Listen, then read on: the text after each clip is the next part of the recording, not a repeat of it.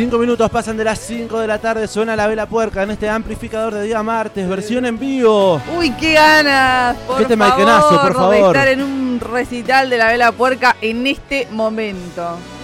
Lo que suena se llama Clones, versión en vivo desde su disco Festejar para sobrevivir cuando la vela cumplió 20 años. Alto DVD ese, por favor, y creo que está en YouTube para ver completo. Sí, ese y uno para Liberado. ese y uno para todos. Oh, ¿Con cuál se queda? Eh, me gustan mucho los dos, pero si tengo que decidir, uh, uno para todos. Normalmente anormal. Uy, también. Eso. La vela tiene La mucho pucha, me gustan todos. Mucho disco en vivo. En vivo se vienen a la ciudad de La Plata el próximo sábado 8 de julio. El amplificador regala entradas de la mano del estudio Producciones, Estación Sur también a través de su Instagram. Y dijimos, y lo spoileamos, queremos hablar con la banda uruguaya que se viene una vez más a las diagonales. Y en este caso, María Belén Raggio, permitime, permitimos, permitámonos Sí. saludar a uno de los cantantes de la banda. Estamos en comunicación con Sebastián Cebreiro, más conocido como Cebolla. Hola, ¿qué tal? ¿Cómo va eso? Buenas tardes, ¿cómo andan todos por ahí? ¿Qué tal? Un gusto Muy saludarte, bien. Cebolla. Bueno, un gusto para mí, gracias por recibirme con esta canción que hacía tiempo que no la escuchaba. Temazo. Temón. Gracias a vos por hacerlo, por componer. Eh, Bueno, por favor. Cebolla, bueno, se vienen a La Plata el próximo 8 de julio. Decíamos, la banda estuvo cumpliendo 20 años celebrando con este DVD. Tiene 28, casi 30 años el conjunto uruguayo. Y quiero, para entrar en esta nueva entrevista amplificada, llevar al Cebolla de hace 15, 15 años, 20 años, cuando por primera vez pisó La Plata. ¿Se acuerda? Eh, sí, por supuesto, en aquel teatrito que eh, adelgazamos dos kilos cada uno con lo que sudamos. Seguramente fue el de calle 43. Este, la verdad que sí, me, me acuerdo calco esa noche, porque aparte, bueno, conocimos un par de personajes de, de ahí de La Plata, Ah. que bueno, que son amigos hasta ahora. Así que, bueno, nada, tenemos una hermosa relación con la gente de La Plata y ahora que salimos campeones del mundo, ni te digo. Opa, bien ahí. Qué hermoso, por favor. Bueno, la banda and- anda girando, anduvo girando por un montón de lugares en Europa. eh, en la República Argentina han tocado en el Cosquín Rock, los he visto en febrero. En Córdoba. En el Varadero Rock también formaron parte de varios festivales. Y ahora se vienen en estos días, ya están por arrancar la gira por la provincia de Buenos Aires. Tienen varias fechas agendadas. Eh, ¿Cómo se preparan para, para esto? Bueno, venimos con todo el brío, venimos de una gira por, como bien dijeron, por Europa, que estuvimos en España y en Alemania puntualmente. Eh, después llegamos, a los 3-4 días nos fuimos para Chile, después volvimos a los 4 o 5 días, tocamos acá en Montevideo. Y bueno, y ahora seguimos de largo, este, apenas hicimos un rebaje en la marcha y, y seguimos con todo para ahí, para tocar en el sur de Argentina. Y bueno, nada, contentos, contentos de, de- de haber, bueno, presentado todo este año pasado discopático y ahora, bueno, nada, un poco haciendo una ensalada de, de temas viejos con los temas nuevos, algunos temas que desempoblamos, que hacía mucho que no tocábamos y que estoy seguro que va- van a caer bien ahí en La Plata. Así que nada, con todo el brío. Bien, un poco entonces eh, lo que nos tiene preparado para el próximo 8 de julio es una lista de temas larga, como suele tocar la vela, imagino, Sí. y con un revival de clásicos. Eso eh, queríamos preguntar. ¿Están como despidiendo el disco para, para entrar a hacer cositas nuevas? Bueno, eh, no, no, eh, est- estamos despidiendo, estamos despedidos ya de lo que fue la presentación oficial. Va, de tocar absolutamente de tocar absolutamente todos los temas del disco. Este ya entendimos que paseamos por los lugares este más importantes para, para lo que es la historia de la vela de tocar en vivo. Y, y bueno ya incorporamos esos temas nuevos. Ahora para pensar en, en grabar un disco nuevo, no, todavía queremos disfrutar de este presente, Mm. todavía hay canciones de discopático que las estamos conociendo, Ahí porque hay canciones que las tocamos en la presentación, después las dejamos de tocar, las mechamos. Este, entonces todavía, todavía tiene un tiempito de, de disfrutar el presente la banda antes de, de encerrarse a componer un nuevo disco. Bien, me gusta. Y también creo que eh, en este año que vienen tocando discopático, recién puede ser que se estén dando cuenta cuáles son las canciones del disco que, que al público más le gustan o aquellas que quizás les piden que las toquen. O sea, van descubriendo también eso. Por supuesto, eso, mira, eso pasa con todos los discos. Canciones que vos te crees que van a ser un hitazo, terminan siendo canciones buenas, pero y canciones que de repente no tenías tanta fe, no sabes en, qué lado de, de, lo emocional pegan la gente, que terminan siendo canciones entrañables, que no son jiteras, son entrañables. Entonces está, se ganan un espacio en el show este, a fuerza de que la gente eh, quiere escucharlas. Entonces, bueno, está bueno, está bueno que te sorprenda por ese lado la gente. Bueno, un poco ahí el disco discopático, como bien lo ha catalogado la banda, es un disco con música bailable, pero también tiene unas contradicciones en cuanto a la composición de las letras. Cebolla, te he escuchado decir que por ahí basás mucho la música, el rock, con intercruzado con mucho drama, como si fuese películas. Em, y me, gusta, me, gustaría igual preguntarte cómo se da eso, cómo se da ese cruce de distintas facetas y cómo se distribuye también eh, en cada una de las canciones esas contradicciones? Bueno, yo, nada, yo creo que las canciones de rock de, en su esencia nacen del drama. Mm. Este, entonces, yo no hago, no hago una apología, pero, pero me hago cargo de que, de que hago canciones que son relativamente melancólicas y que hablan del dolor, pero siempre con una puerta abierta a la esperanza, o sea, desde ahí para arriba. No es que canto canciones de dolor para morir y sucumbir en ese dolor y decirle a todo el mundo, miren lo mal que me siento. No, ni en pedo. Justamente es reconocerse dentro de ese dolor para poder salir de ahí.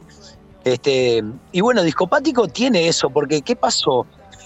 La premisa de un disco para arriba nació antes de que viniera la pandemia. Mm. Cuando vino la pandemia nosotros ya teníamos eso en la cabeza, ya estábamos generando la música y cuando vino la hora de componer las letras, bueno, la, vela siempre se basa en el presente que vive y el presente que estaba viviendo era un, un caos generalizado, un miedo en el mundo entero, entonces bueno, las letras reflejan un poco eso y la música refleja un poco la alegría que hay que tener para salir de eso. Así que nos pareció bien interesante y a mí en lo personal me encanta.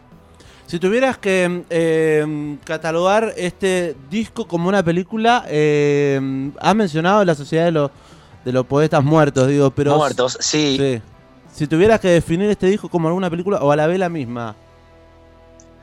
Bueno, yo qué sé.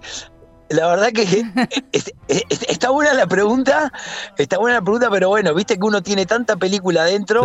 Este, a mí eso de la sociedad de, los poetas muertos me encanta porque era este, un poco cagarse en todo lo establecido, ¿viste?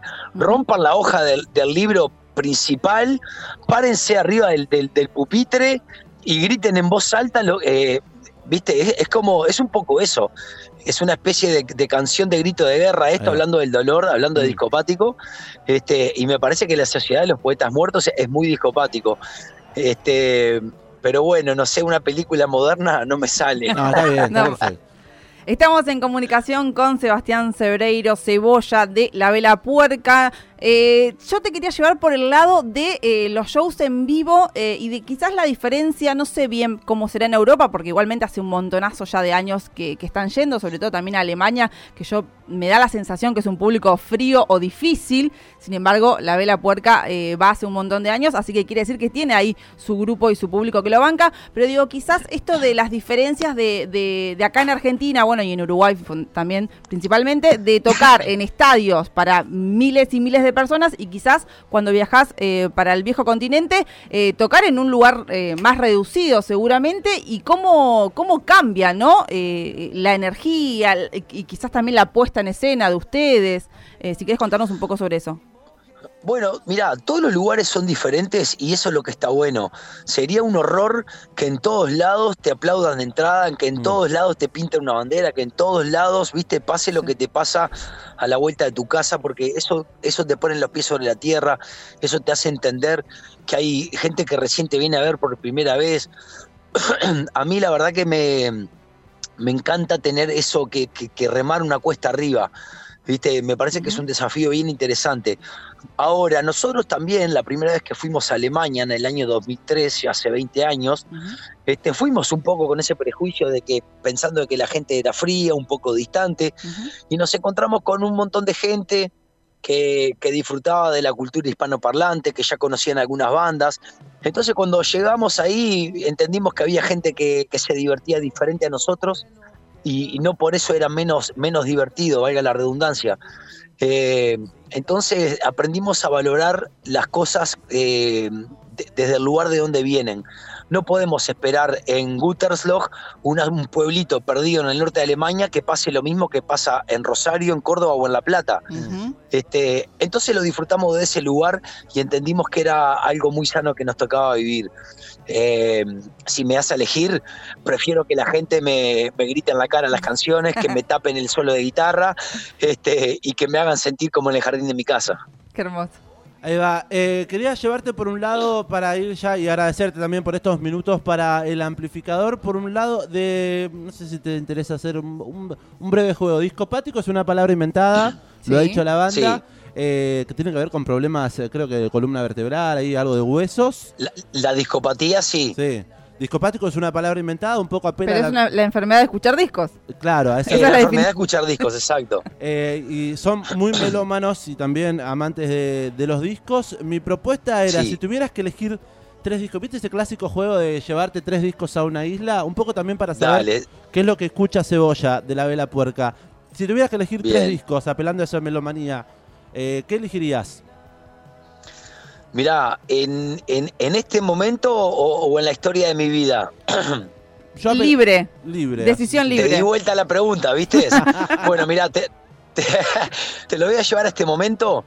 Eh, me llevaría eh, un disco de una banda española que se llama León Benavente. El disco se llama Vamos a volvernos locos. Este, es una banda moderna, sofisticada, de gente grande. No es el clásico rock español, pero es una banda con actitud muy punk, pero mm. no toca música punk. Mm. Este, después me llevaría Automatic for the People de R.E.M. Ah. Me parece que es una, es una banda increíble, que nunca pasa de moda. Mm. Uh -huh. este, y me llevaría Titanomaquia de Titás, una banda de San Pablo. Este, me llevaría esos tres discos. Creo que con esos tres discos voy a ser feliz un tiempo larguito. Ahí va. Cebolla, te agradecemos por estos minutos, le dejamos los micrófonos abiertos, ¿le parece Belén? Sí, para que claro haga... que sí, para que hagas la invitación pertinente para toda la oyentada del El Amplificador. Bueno, cómo no, gente, muchas gracias primero a ustedes por el espacio, gracias por comunicar en que estamos. Y a la gente, bueno, la Argentina está jodida, yo sé que son momentos difíciles, el que quiera y pueda, este, después de cubrir todas sus, sus obligaciones, este, Vamos a estar ahí el 8 en La Plata, como siempre, el escenario de Atenas conoce muy bien el número de nuestros zapatos, así que vamos a estar una vez más ahí, los que quieran y puedan, eh, les pedimos que nos acompañen. Vamos arriba, muchas gracias. Muchas gracias. Gracias, Cebolla. Cebolla. Abrazo grande. Abrazo. Allí pasaba el vocalista de la Vela Puerca, Sebastián El Cebolla, contándonos un poco de este show que se viene entonces en el Micro Estadio Atenas el próximo 8 de julio. María Belén Y para el cual tenemos entradas mm. para la oyentada para regalar, solamente se tienen que comunicar con nosotros a través del 221-477-4314. Entradas a la venta también, les agradecemos al Estudio Producciones por sí. este